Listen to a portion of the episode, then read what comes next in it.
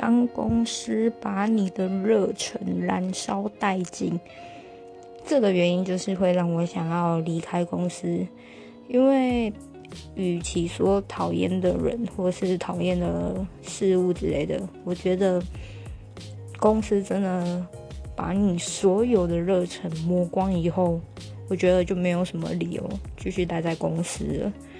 因为反正公司也不会做改变，但他们反而希望你可以做改变，你就是应该为公司着想，